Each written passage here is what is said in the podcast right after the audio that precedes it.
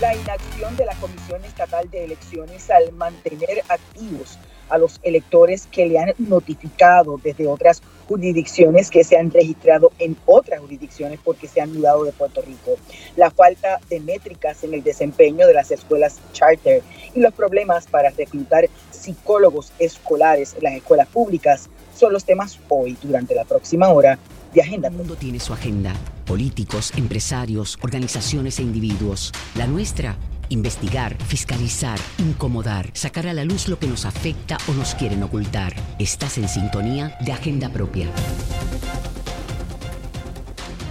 Bienvenidos y bienvenidas a otra edición de Agenda Propia.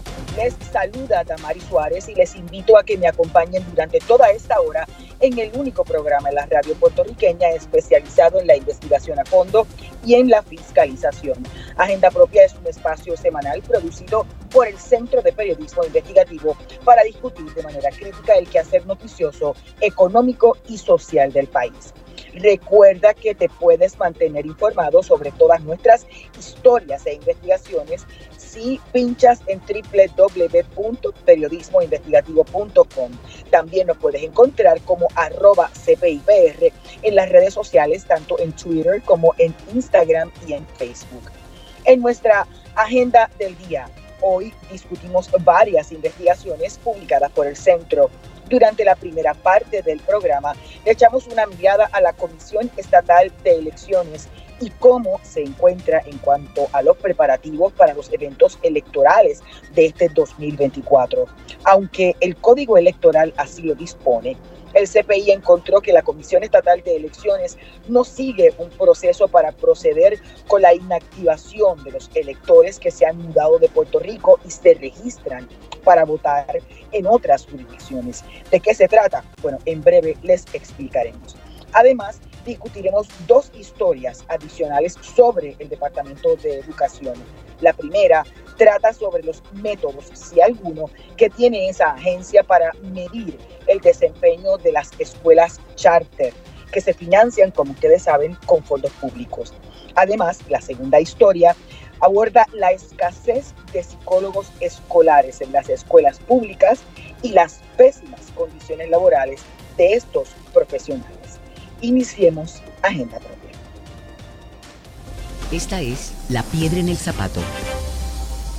La Comisión Estatal de Elecciones incumple con el código electoral que promueve que esa dependencia mantenga acuerdos colaborativos con otras jurisdicciones para mantener al día el registro general de electores. El código establece un protocolo sobre cómo actuar cuando otras jurisdicciones le notifican a la Comisión Estatal de Elecciones que un elector de Puerto Rico se ha registrado en otra jurisdicción para votar. El proceso conllevaría una eventual inactivación del elector, pero hasta la fecha la comisión no ha activado a ningún elector por doble jurisdicción. Incluso la presidenta de la Comisión Estatal de Elecciones y el director de la Oficina de Sistemas de Información dijeron en entrevista con el CPI que eso le corresponde a los electores y oficiales de los partidos políticos con propio y personal conocimiento durante el proceso de recusación. La comisión mantiene hábiles a electores puertorriqueños inscritos en otras jurisdicciones. Es el título de esta historia de esta servidora y de Vanessa Colón Almenas, que ya está conectada a través de la línea telefónica. Saludos Vanessa y bienvenido a Agenda Propia. Saludos Damaris y un saludo a todos los oyentes, eh, tanto de Vieques también y de Culebra.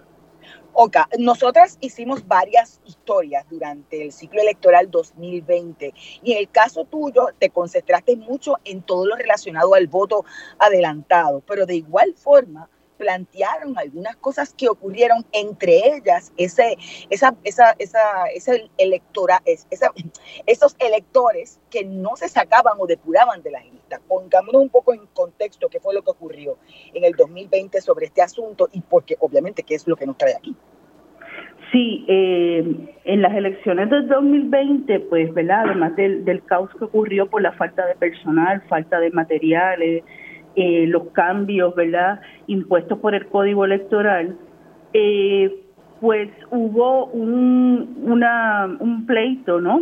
Que llevó en ese entonces, que era el comisionado electoral del Partido Popular Democrático, Lin Merle Feliciano. Él le solicita a, la Comisión Estatal de Elecciones que se excluyera a um, más de unos 5.500 electores puertorriqueños que estaban inscritos tanto en Puerto Rico como Estados Unidos. En ese momento, pues hubo un desacuerdo entre los comisionados electorales y eh, el pleito, pues lo llevó hasta la corte, ¿no? Hasta las cortes en Puerto Rico. Y se decide entonces, eh, resumiéndolo, ¿verdad? Que sí había que depurar el registro electoral, el general, ¿no? Porque pues como bien establece el código, tanto del 2011 como el, actual también, ¿no? El del 2020, que se aprobó en el 2020, establece que un elector no puede tener dos, eh, una doble jurisdicción. Eh, y por lo tanto, pues había que depurar la lista. Eso no se hizo en el 2020. Eso lo corroboré, ¿verdad? En el mismo 2020, no solamente preguntándole a, los comisionados, sino que también a la persona, el director encargado de informática de la Comisión Estatal de Elecciones, Eduardo Nieves Cartagena. En ese momento él planteaba que era ¿verdad? sumamente difícil hacer la depuración porque en Puerto Rico no se recibía cuando se inscribía, ¿verdad? Estoy hablando de, las elecciones pasadas, no se pedía los cuatro dígitos del Seguro Social. Eh, y que pues aunque llegaran, acuérdense que hay acuerdos colaborativos, no solamente con organismos ¿verdad? electorales, sino también con condados en la Florida y en otros lugares. Actualmente nosotros tenemos 15 este, acuerdos colaborativos con 15 organismos en Estados Unidos. Eh, él, él, planteaba, Cartagena en ese momento nos planteó que era bien difícil poder parearlo ¿Y por qué? Porque eh, pues no, no, existía el seguro social. Acuérdense que pues en Estados Unidos solamente se usa, utiliza un apellido. Ejemplo, pues, ¿verdad? Pues puede haber una Vanessa Colón y cuando lo pareaba con el registro con el registro general de, de votantes acá en Puerto Rico, pues iba a ser difícil porque no necesariamente es la misma persona, pero con el número de seguro social, eh, los últimos cuatro dígitos, pues se podía. Pero en ese entonces no se, no se, no se pedía. Actualmente, ah, pues sí, ya cuando uno va ahora a registrarse, eh, pues sí se solicita o hacer algún cambio en, en el récord electoral de cada persona, pues sí se le solicita los últimos cuatro dígitos del seguro social. Por lo que ahora pues facilitaría eh, pues poder hacer ese pareo para entonces, eh, ¿verdad? Inactivarlo o eventualmente excluirlo, si es que dependiendo del proceso que o la investigación que se haga. Eh, es importante, ¿verdad?, aclarar que no solamente me lo dijo en ese momento el director de informática, sino que también fue corroborado con, con, el, con ese momento era el comisionado electoral del movimiento Victoria Ciudadana, Olvin Valentín, que también dijo, mira, esa depuración no se llegó a completar. Eh, pero cuando le preguntamos si se sabían si habían votado, ¿verdad? Porque eso es lo que se evita, ¿no? Eso por eso es que se hace. Eh, si había un doble voto, pues tampoco pudo contestarme en ese entonces.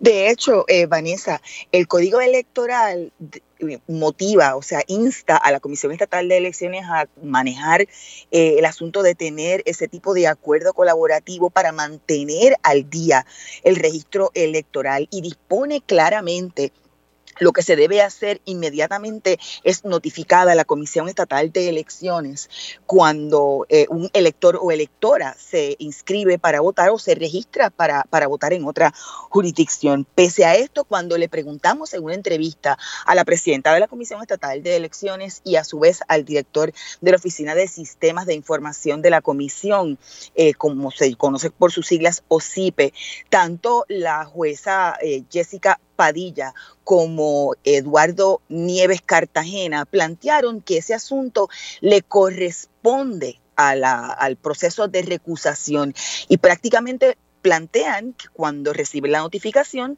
se toma, ¿verdad? Se, se, toma como recibida, se notifica, se lleva a secretaría, pero después de ahí no se hace nada más. Escuchemos parte, escuchemos y vemos, veamos parte de la entrevista con los funcionarios de la Comisión Estatal de Elecciones la comisión recibe esa lista o esa, esa notificación, va a ponerle notificación. Es una carta, es un sobre. una notificación. No hay un listado de electores o electoras en los que otras jurisdicciones le han notificado a, la, a, través de Secretaría o a la Comisión Estatal de Elecciones que se han inscrito eh, hábil, ¿verdad? Están hábilmente inscritos para votar en otra jurisdicción fuera de Puerto Rico. O sea, Sí, pero no es que se produzca una lista propiamente y se, y se produzca literal una lista, no, eso no sé, eso no se hace. ¿Y qué se hace con esas notificaciones que llegan aquí? Se registran en secretaría. Ok, ¿y qué se hace con ese registro en secretaría? O sea, yo tengo, yo tengo 200 eh, electores que se han registrado en la Florida en los últimos seis meses y me, me, enviaron una carta que 200 puertorriqueños se registraron. ¿Qué hace la comisión con esa notificación? Toma conocimiento de que en efecto hay un elector nuestro que está viviendo en otra jurisdicción y si hay algún tipo de investigación o alguna pregunta, algún comisionado interesa, algún comisionado, comisionado local, que tienen también eh, eh, la responsabilidad de evaluar las transacciones, preguntan en secretaría, Jessica Padilla está registrada en Puerto Rico, es que me enteré porque esto es conocimiento, como bien decía el ingeniero, esto es de propio y personal conocimiento, es que yo sé que ella se mudó es que yo sé que ella está trabajando en Florida, por dar un ejemplo. Vienen a la comisión, preguntan si aquí hay una notificación oficial de la Florida, se certifica si en efecto se recibió o no se recibió, y ahí entonces se brinda esa información. Pero propiamente una notificación oficial de una lista que recibimos. Y nos hace un matching con el registro.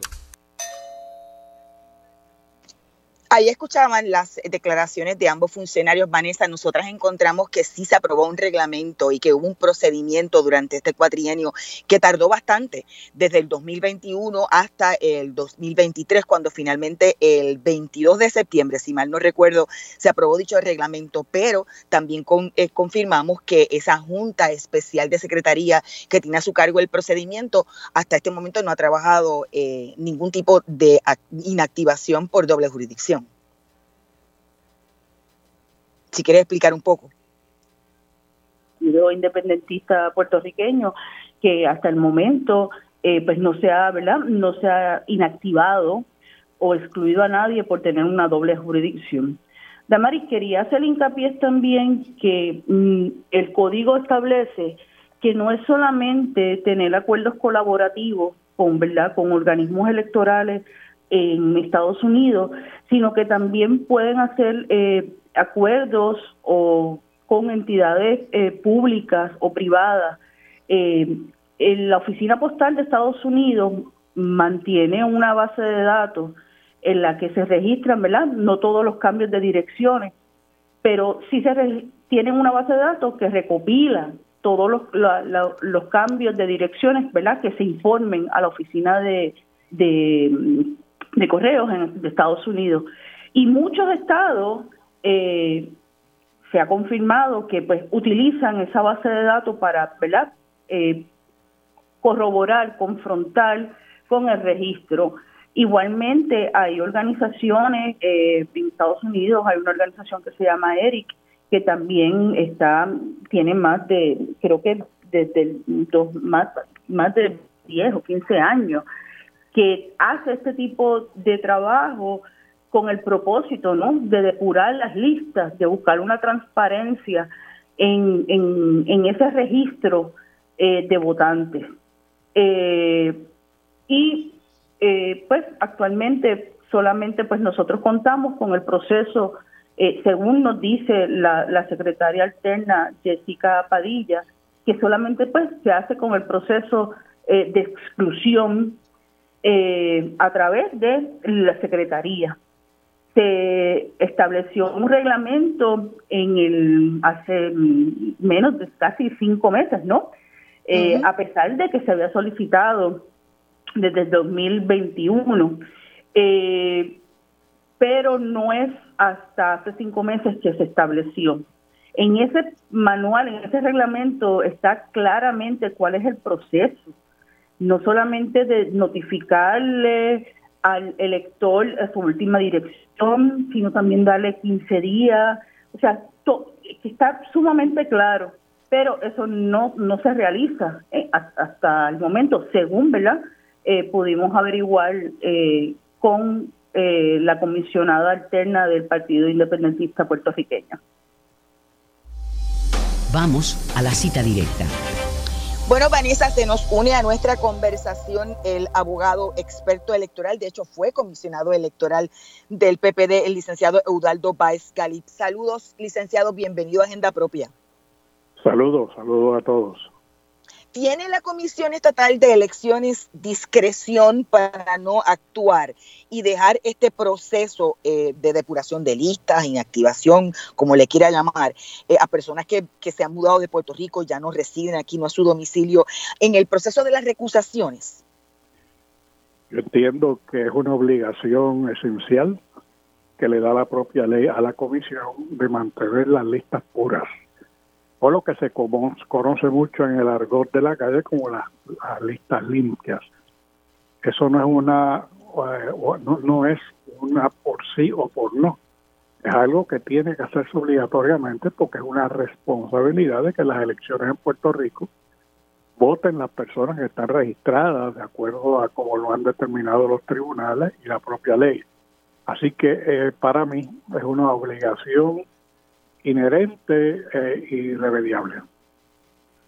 Eh, saludos, eh, licenciado, le habla por acá Vanessa Colón Almena. Eh,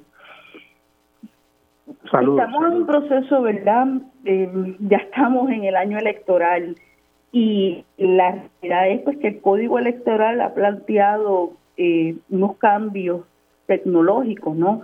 A muchas herramientas que normalmente el elector las efectuaba, ¿no? O las realizaba, acudía a la Junta de Inscripción Permanente, pues para bien, para inscribirse, para hacer un cambio, porque tenía una duda. En estos momentos, pues el, el Código Electoral establece que debe haber unos, ¿verdad? unos cambios eh, y pues se han creado unas herramientas, que es el registro de, eh, lo que le llaman el ERE, ¿no? El registro electrónico de votantes, en el cual pues el, el, elector tiene que ingresar ciertos datos, pero ha tenido muchos problemas. Eh, igualmente, pues se supone que ya para esta fecha estuvieran listos otros sistemas, ¿no? Tecnológicos. ¿Qué, ¿Qué riesgo corremos a la luz de que, verdad, están estos avances tecnológicos y no están en su mejor funcionamiento, en su mejor desempeño, a la luz de que ya mismo, ¿verdad? Van a realizarse no solamente, ¿verdad? Las primarias, vienen primero las primarias de los partidos eh, republicano y demócrata, luego vienen las primarias eh, de los partidos popular, eh, bueno, de, varios partidos. ¿Qué riesgo corremos a la luz de que estos avances este, no estén en su mejor funcionamiento? Yo entiendo y de hecho publiqué una columna en el periódico El Día sobre esto, que la elección que se aproxima es posiblemente una de las más peligrosas que hemos tenido en nuestra historia. Y brevemente, si compendiamos los muchos factores que van a coincidir, posiblemente dibuja ese peligro que yo quiero señalar. Por ejemplo, está lo que usted acaba de decir ahora, que es el desarrollo tecnológico de la comisión, lo que está muy bien. Yo creo que sí, yo creo que los procesos electorales deben desarrollarse tecnológicamente para evitar al máximo el papeleo que a su vez ayuda mucho al fraude electoral. Pero por el otro lado, no se le ha instruido al país cómo manejar esa nueva tecnología que le corresponde a cada elector. Hay que recordar que nosotros tenemos una gran ciudadanía que no tiene todavía la mentalidad ni la agilidad para bregar con las cuestiones tecnológicas. Eso requiere que se dé algún tipo de educación básica, sencilla, para que lo entiendan. Lo otro es que por mucho tiempo no teníamos tantos partidos políticos envueltos en una campaña y tampoco teníamos unos factores distintos, pero que no se han resuelto por los tribunales, como por ejemplo el concepto este del candidato de agua, que yo entiendo que hay una opinión del Tribunal Supremo que lo pone en entredicho y nadie se ha ocupado de entrar ese asunto a los tribunales para que sean los tribunales los que lo resuelvan. Por otro lado está lo que en este momento sí está en los tribunales, que es la supuesta radicación tardía y fuera de ley de candidatos del partido eh, de, de, los partidos emergentes. Y lo otro, que es lo más que me preocupa a mí, es que ya nosotros manejamos la ley electoral que existe, la manejamos en la elección pasada. Y esa ley electoral demostró que tiene unos defectos esenciales que causaron graves problemas y desconcierto, como por ejemplo una primaria que tuvo que dividirse en dos, una duda grandísima en cuanto a los votos.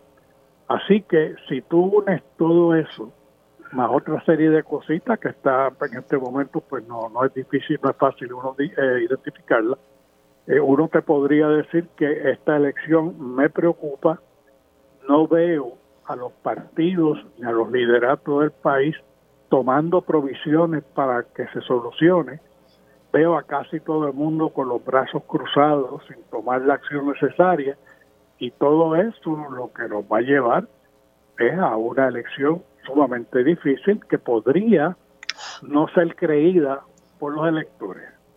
Y, si, y si a eso le sumamos, por ejemplo, licenciado, lo que dice Vanessa, le sumamos el hecho de que por esa misma eh, situación electrónica que dispone el código electoral desde la comodidad de su casa, cualquiera puede activarse, reactivarse, cambiar dirección, solicitar voto adelantado. Si esto se deja, por ejemplo, para el proceso de recusación, cierra en, en el mes de abril, pero todavía se pueden hacer transacciones electorales hasta el mes de octubre o septiembre. Es correcto, o sea, y por eso que te digo que inclusive las personas no están entrenadas para enfrentarse a una tecnología que es buena, que es básica, que es conocida, pero tiene que entrenarse un pueblo para que pueda eh, hacerla. Eh, inclusive lo que le escuché a ustedes ahorita hablar eh, y que yo creo que es bien importante, que es la cuestión de las recusaciones, que y lo que hablamos ahorita de lo inherente que es de la Comisión Estatal de Elecciones, garantizar que esas listas estén puras. Y tú no puedes garantizarlo invitando a la gente a que haga E o Y o que recuse o que se, registre.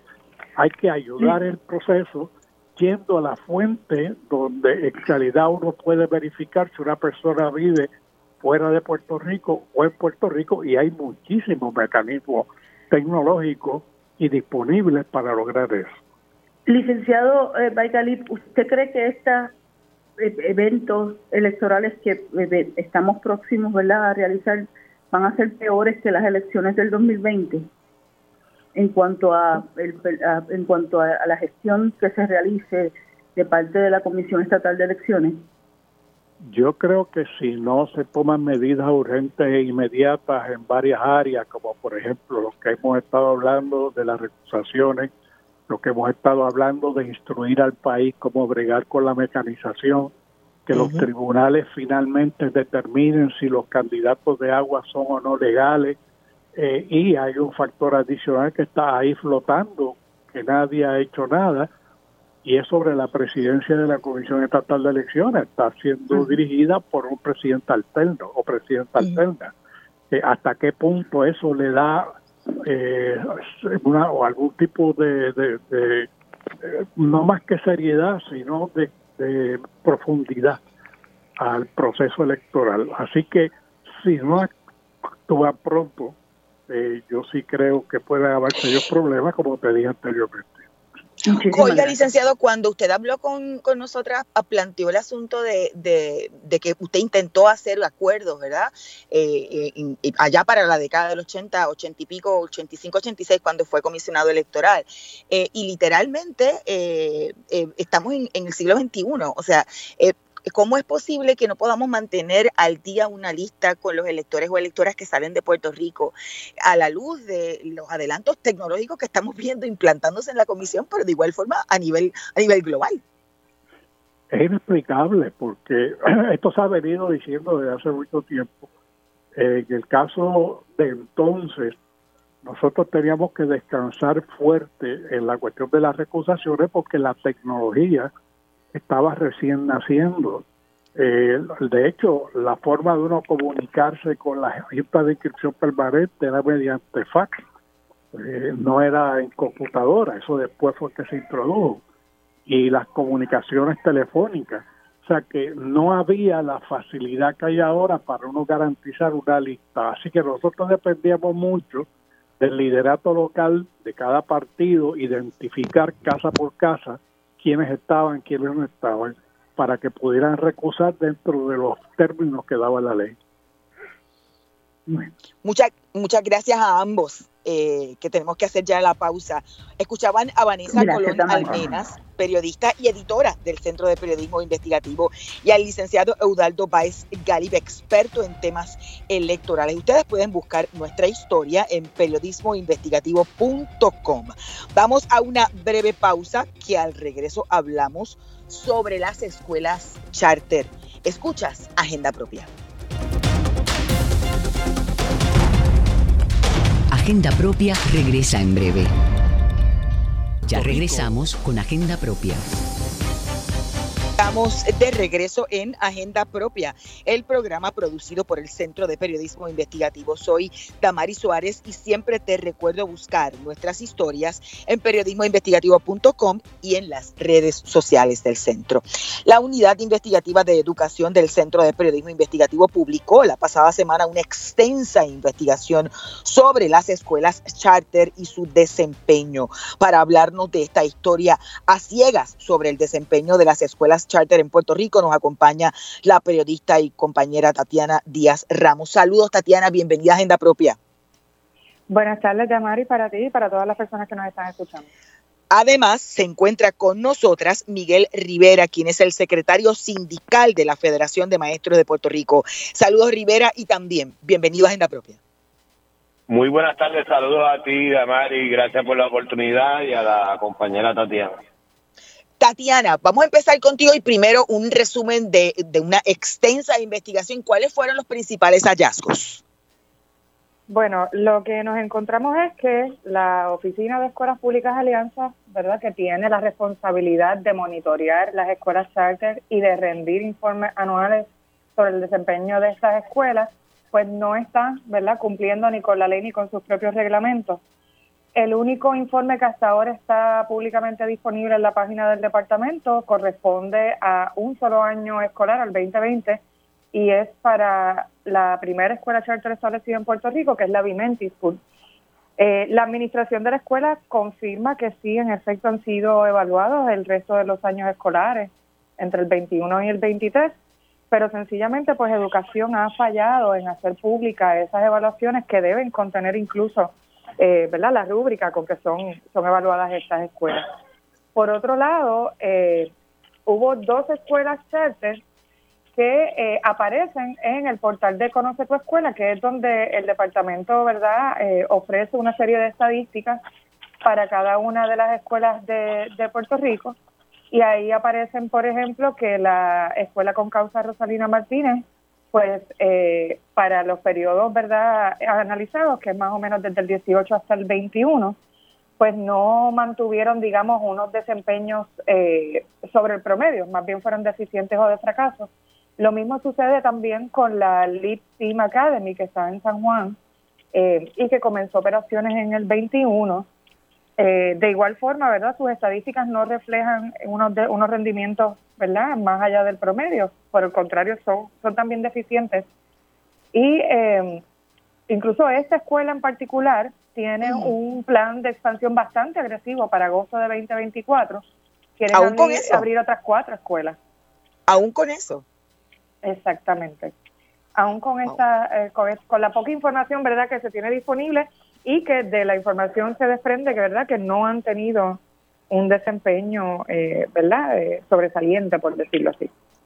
Eh, eh, Rivera, un poco eh, una reacción de la federación, ¿qué le parece que aún pese a la falta de fiscalización en términos de las métricas, se utilicen fondos públicos y se pretenda una expansión de este tipo de escuelas? Esto coincide con, con una conferencia de prensa que ustedes tuvieron esta mañana. Sí, precisamente nosotros nos encontrábamos en el día de hoy haciendo un ejercicio de cabildeo en el Senado de Puerto Rico, buscando que se aprobara la resolución conjunta del Senado 424 que busca precisamente establecer una moratoria en el establecimiento de estas escuelas charter hasta que el Departamento de Educación cumpla con su deber ministerial de fiscalizar estas escuelas, el uso de los fondos que se asignan y el desempeño académico de estas escuelas. Desde que se dio el debate para la aprobación de la ley 85 allá en el 2017-18, nosotros advertíamos que este esquema de la escuela charter eh, había sido un fiasco en Estados Unidos, que hay numerosos ejemplos de malversación de fondos, de corrupción, de fraude, y que en gran medida lo que ha permitido es que se asignen fondos públicos para bolsillos privados, ¿verdad? En detrimento de la, de la educación pública. Lo advertíamos en aquel entonces y hoy día vemos cómo el departamento incumple con estos informes que si los hicieran a claras luces demostraría, como muy bien investiga la periodista, de que en el desempeño académico al menos no han tenido un desempeño que valga la pena, por decirlo de una manera, el que se inviertan esos, esas enormes cantidades de dinero que estas escuelas se están llevando en detrimento de nuestras escuelas públicas. Rivera, antes de pasar el batón a Tatiana, me queda una, una pregunta. Ustedes están pidiendo la intervención de la Asamblea Legislativa. ¿De qué se trata la iniciativa? Mira, eso es una resolución que ya cuenta con el aval de la Comisión de Educación del Senado. Es la resolución conjunta del Senado 424 eh, que busca establecer una moratoria en el establecimiento de estas escuelas charter por cinco años, en lo que el departamento cumple con los, informes, ¿verdad? Y las investigaciones, de los análisis necesarios. Claro, nosotros desde el principio estamos en contra de estas escuelas charter, ¿verdad? Eso es bien sabido. Pero eh, en este momento lo que estamos buscando es que se detenga el establecimiento de nuevas escuelas charter hasta que se investigue y se hagan lo, lo, la, los informes necesarios, que se cumpla, ¿verdad?, con lo que establece la ley. Eh, Antes de pasar el batón a, Tatiana, Rivera, le voy a pedir que si tiene un radio encendido o tiene un auricular a este Bluetooth, que lo desconecte porque se está escuchando doble, se está escuchando eh, eh, eco. Seguro que sí. Ahora, Tatiana. Sí, eh, pues, precisamente por la línea de, de, de, Damaris, quería saber más o menos en el día de hoy cómo fue, ¿verdad? Cómo se dio eso, ese proceso de cabildeo, qué recepción, si alguna, ¿verdad? Tuvieron por parte de los distintos eh, legisladores y legisladoras y eh, si obtuvieron algún tipo, ¿verdad?, de compromiso por parte de, de la de, de el representante Aponte para ¿verdad? calendarizar esta resolución, que, creo que eso era finalmente lo que faltaba. Rivera. Ajá, sí, mira, precisamente estuvimos reunidos con, con el senador Aponte, que dirige la Oficina de Reglas y Calendario, y él se comprometió en bajar la medida a votación la próxima semana. Así que estaremos eh, visitando nuevamente el, el Capitolio en estos días para platicar con los senadores y las senadoras para que voten a favor de esta medida y que luego entonces pasaría a la Cámara para hacer el mismo trabajo. Yo creo que con la investigación que hizo la periodista es más que evidente de que esta resolución debe ser aprobada en el en el mejor interés, ¿verdad?, de los fondos públicos. Yo leía de la historia y de, y de hecho y he escuchado de, la oposición a, este tipo de escuela que le resta presupuesto y le quita dinero a la, al resto de las escuelas del sistema del sistema público. ¿Ustedes tienen un, han cuantificado en cuánto se han afectado el resto de las escuelas, incluyendo las especializadas o incluso las Montessori, eh, por el establecimiento de escuelas eh, alianza o escuelas charter, Rivera? Pues mira, este, una cifra exacta no te la podría dar, pero en la misma investigación, en la misma investigación de la periodista de- se desprende que en, por ejemplo, en las escuelas especializadas, en las escuelas Montessori que, que impactan mucho más estudiantes, reciben un menor presupuesto en comparación con estas escuelas charter. Así que si nos diéramos a la tarea de investigar este, ¿verdad? Cuánto se gasta en una y en la otra, pues definitivamente estas escuelas charter se están llevando una mayor porción del presupuesto por estudiante que las escuelas públicas en general. Tatiana, no sé si, si, si, si el, el Departamento de Educación, ¿qué dice? Bueno, la, Sí, algo. de las muy pocas respuestas, ¿verdad?, que hubo eh, de parte de, de la directora interina de la Oficina de Escuelas Alianza, ella lo que indica es que eh, sí, en efecto, pues se han hecho unas evaluaciones, pero decidieron no publicar ningún informe hasta que no ayuden a dos escuelas alianzas a implementar unos planes de acción correctiva. No indicó, sin embargo, cuáles son esas escuelas ni qué exactamente es lo que tendrían que corregir, ¿verdad? Si es una cuestión operacional, si es una cuestión académica, eh, si se trata de una cuestión más de, de recursos humanos o alguna algo en particular que deban cumplir sus, sus em- los empleados de estas escuelas. No especifican y entonces tomaron esa decisión, ¿verdad? Digamos unilateralmente, de, de que no se iban a publicar esos informes hasta en tanto no se, se lograran implementar esos planes. Am, esta información se estuvo pidiendo mínimo desde octubre, noviembre de, del año pasado y, y todavía Wow. pues no pudieron especificar eh, cuáles son las escuelas ni cuáles son los aspectos que tienen que corregir. Finalmente, Rivera, cuán importante es que se conozcan esos informes para saber si las escuelas charter están funcionando o no, si, su- si sus métricas de desempeño compensan los fondos públicos que se están, que se están utilizando. Pregunto. Bueno, definitivamente por lo mismo que tú señalas, ¿verdad? Eh, realmente vale en la inversión que se está haciendo, pero más importante eh, en cuanto a los del presupuesto del departamento de Análisis Ujú. también tiene que ver con el incumplimiento del departamento en asignar un 70% del presupuesto a los servicios directos, que eso es otro asunto que se está Wow. viendo, ¿verdad? Y que hubo que demandar inclusive al, al departamento para que haga público esos informes. O sea, que no solamente están incumpliendo con los informes en cuanto a las escuelas charter, sino que también están incumpliendo en evidenciar que se está usando, como establece la ley, el 70% del presupuesto en servicios directos al estudiante. Gracias a ambos. Escuchaban a Tatiana Díaz Ramos, periodista del Centro de Periodismo Investigativo, y a Miguel Rivera, secretario sindical de la Federación de Maestros y Maestras de Puerto Rico. Ustedes pueden buscar la historia de Tatiana en periodismoinvestigativo.com. Vamos a una pausa y continuamos hablando de educación al regreso, pero en esta ocasión sobre la escasez de psicólogos escolares y sus condiciones de trabajo. Escuchas Agenda Propia. Agenda Propia regresa en breve. Ya regresamos con Agenda Propia. Propia, el programa producido por el Centro de Periodismo Investigativo.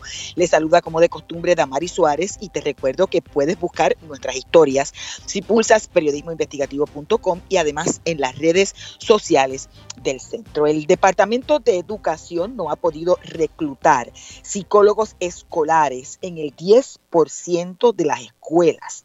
El distrito escolar que tiene la mayor cantidad de plazas sin ocupar es el de Humacao con 16 plazas, mientras que los psicólogos ya contratados han denunciado malas condiciones laborales, según esta investigación y sus hallazgos del Centro de Periodismo Investigativo. La historia lleva como título Malas condiciones laborales y problemas para reclutar psicólogos escolares en educación de la estudiante de la Universidad del Sagrado Corazón, Elani Romero Cruz. Saludos, Elani, bienvenida a Agenda Propia.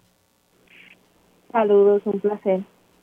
También nos acompaña en línea telefónica el doctor Luis Ángel Flores. Es psicólogo escolar eh, y ha hecho un estudio para el Sindicato Puertorriqueño de Trabajadores sobre los eh, psicólogos escolares. Saludos, doctor. Bienvenido a Agenda Propia. Muy buenas tardes, gracias por la, por la oportunidad. Quizá un poco debemos comenzar con Elani para que nos hable principalmente de, los, de los hallazgos de la investigación. ¿Cuáles son esos, esos, esos hallazgos, esos problemas de reclutamiento? Que, ¿Cuáles son las condiciones laborales, etcétera, de, los de los psicólogos escolares? Sí, en mi investigación pude, pude ver, pude constatar y pude también llevarlo a lo que es la redacción. Eh, esa molestia de los psicólogos escolares, el problema que tienen eh, lo que es la oficina del Departamento de Educación para contratarlos debido al éxodo de profesionales, ya que eh, en Estados Unidos pues, reciben lo que es tal vez una mejor oportunidad, también lo que es eh, la oportunidad de tener un consultorio privado y no estar bajo el Departamento de Educación, más ahora sumarle las condiciones laborales que tienen un desgaste por la cantidad de estudiantes por atender. Así que eh, cada vez se siguen sumando nuevos puntos a considerar para ellos tomar la decisión de entrar al Departamento de Educación. ¿Qué dicen los expertos, por ejemplo, eh, en términos de cuál es el efecto para el estudiantado, ya sea la corriente regular o la corriente de educación especial, de no contar con, con psicólogos escolares en su, en su escuela? Pues mire, eh, en mi oportunidad de hablar con distintos psicólogos escolares, muchos me hablaban sobre la diferencia de trabajar con estudiantes de corriente regular y con estudiantes de lo que de lo que son parte ¿verdad? del departamento del programa de educación especial eh, son necesidades totalmente distintas son formas de tratarlos totalmente distintos y el tener que atender dos corrientes con necesidades distintas pues afecta mucho al, al profesional y al estudiantado, porque ellos están para, para apoyarlo en ese bienestar socioemocional y académico. Y como tuve la oportunidad de hablar con, con Elisaúl Cruz, padre de un niño de 7 años, ese niño no está, no está siendo atendido por los profesionales y sí está afectando su desarrollo académico. Wow. Eh, eh, ah, ah, eh, doctor Flores, usted coincide, o sea, hay un efecto directo al, al estudiantado de ambas corrientes. Eso, eso es totalmente cierto y aprovecho la oportunidad para felicitar a la compañera. Me parece que cuando leí la noticia estaba bastante completa en comparación a otros lugares, a otros medios ¿verdad? que pude leer. Así que gracias por el esfuerzo en visibilizar lo que en efecto es nuestra nuestro diario vivir. Naturalmente, cada psicólogo escolar en cada nivel educativo tiene experiencias totalmente distintas.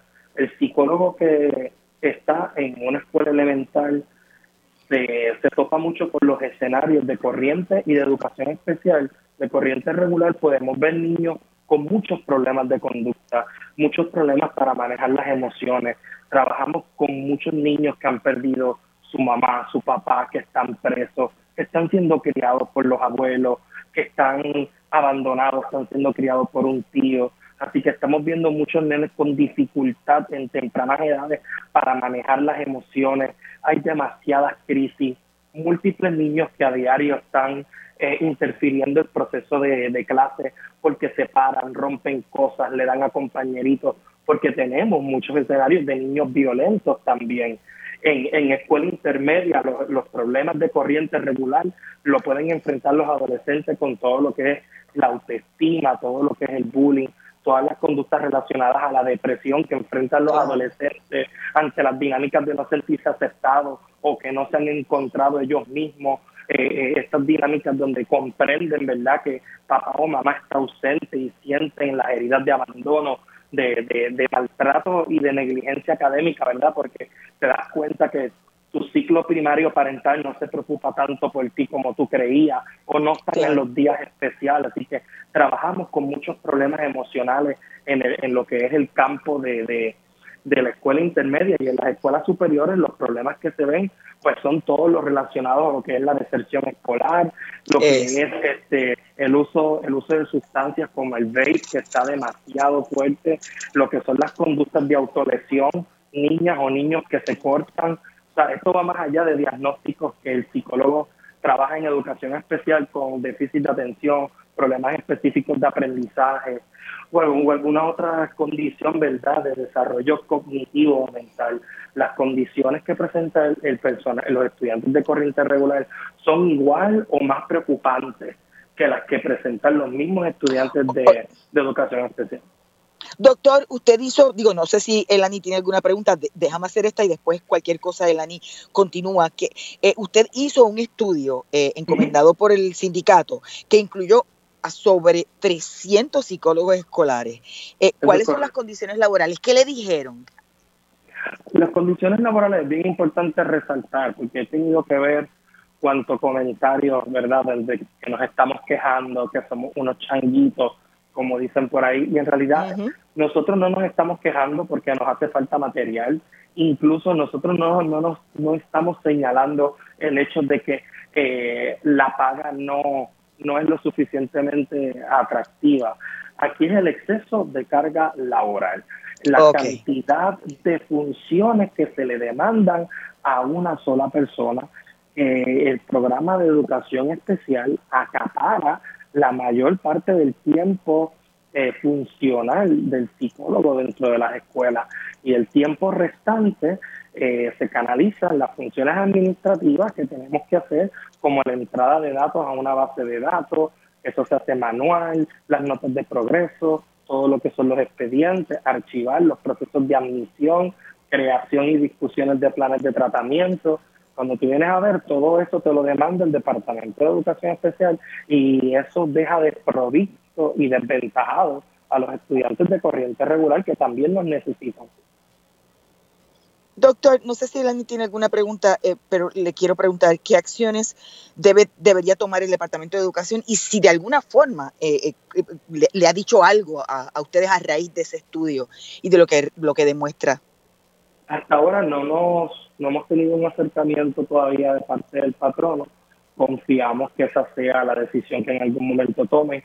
Aquí lo ideal es reconocer el baluarte que los psicólogos somos dentro de las escuelas desde el año 2020 que nuestra presencia ha disminuido el porcentaje de crisis en todas las escuelas. Nuestro, o sea, nuestro, obviamente nosotros fuimos impuestos por la Junta de Control Fiscal, pero en efecto nuestra presencia ha sido un apoyo para los maestros, para los padres, para, para los trabajadores sociales que ayudamos a canalizar el sinnúmero de problemas que a diario tienen los escenarios escolares. Lo ideal sería que el personal reconozca el valor de estos profesionales que tienen doctorados, certificaciones y que en efecto trabajen en el bien común de retener este personal que reconozcan, ¿verdad?, esa parte de la, de la difícil reclutación que es tener un personal con tan alta preparación bajo unas condiciones que atentan contra el bienestar de un ser humano. Esto no tiene que ver O sea, eso le, iba, eso le iba a preguntar, doctor, precisamente es, es, esa precaria condición, esas precarias condiciones laborales, ese exceso de trabajo, lo que eh, obliga, ¿verdad? Obliga, ¿no? Lo que provoca esa, ese difícil reclutamiento. Eso es correcto. Aquí no podemos recalcar que ningún ser humano ningún ser humano puede ejercer sus funciones de manera óptima mientras éste esté padeciendo de una fatiga por compasión. Y cualquier persona que esté bajo una fatiga por compasión como nosotros, que tenemos que estar atendiendo estudiantes llorando, estudiantes que se le mueren personas, estudiantes que han sido maltratados y se le nota en su aseo, en su higiene, es al estar viendo niños y niñitas que están teniendo una vida que lo que se le depara a futuro no es un escenario fructífero, positivo, eso trae lo que es la fatiga por compasión, que es incapacidad de poder recuperar la energía compasiva que invertiste. Y estás teniendo un personal que es el encargado, ¿verdad?, de mantener un clima emocional saludable en una escuela, pero que está padeciendo de una fatiga laboral y de, y, de ese estrés, ¿verdad? De, de, de, de esa incapacidad de uno poder ejecutar asertivamente lo que se nos demanda y pongamos el ojo en el estudiante. En, estamos preocupados por la ola criminal, estamos preocupados por la salud mental. Esto es un factor que incide directamente en, ambos escenarios.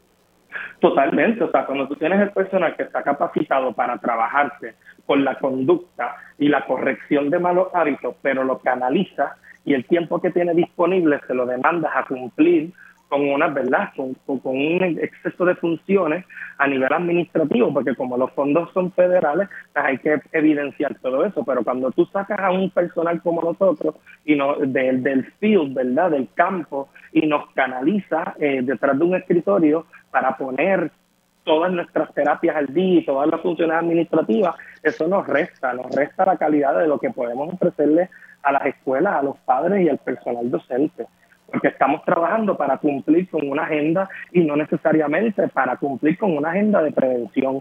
El psicólogo es, tiene la función de crear planes de intervención en las escuelas que vayan dirigidos a prevenir, pero mientras estemos fatigados, estresados, donde un 59% desea renunciar ahora mismo, un 69% no se proyecta a largo plazo trabajando, pues entonces hay que ver si verdaderamente el patrón está comprendiendo el valor de nuestra aportación a la comunidad escolar. Gracias, doctor. Gracias a ambos. Escuchaban a Elani Romero Cruz, estudiante de la Universidad del Sagrado Corazón, eh, y al doctor Luis Ángel Flores, eh, quien es eh, psicólogo escolar y a quien se le encomendó un estudio que incluyó a sobre 300 profesionales de la psicología escolar en el Departamento de Educación por el Sindicato Puertorriqueño de Trabajadores. Hemos llegado al final de esta edición de Agenda Propia. Como siempre, les recuerdo buscar esta y todas nuestras historias en periodismoinvestigativo.com. Allí también pueden visitar el kiosco virtual del CPI y adquirir con sus donativos nuestros artículos. Además, también se pueden suscribir a nuestro boletín para que reciban las historias y contenidos directamente a sus correos electrónicos. Gracias por la sintonía, los esperamos la próxima semana. Hasta aquí, Agenda Propia. Este programa es una producción del Centro de Periodismo Investigativo con el apoyo de Espacios Abiertos.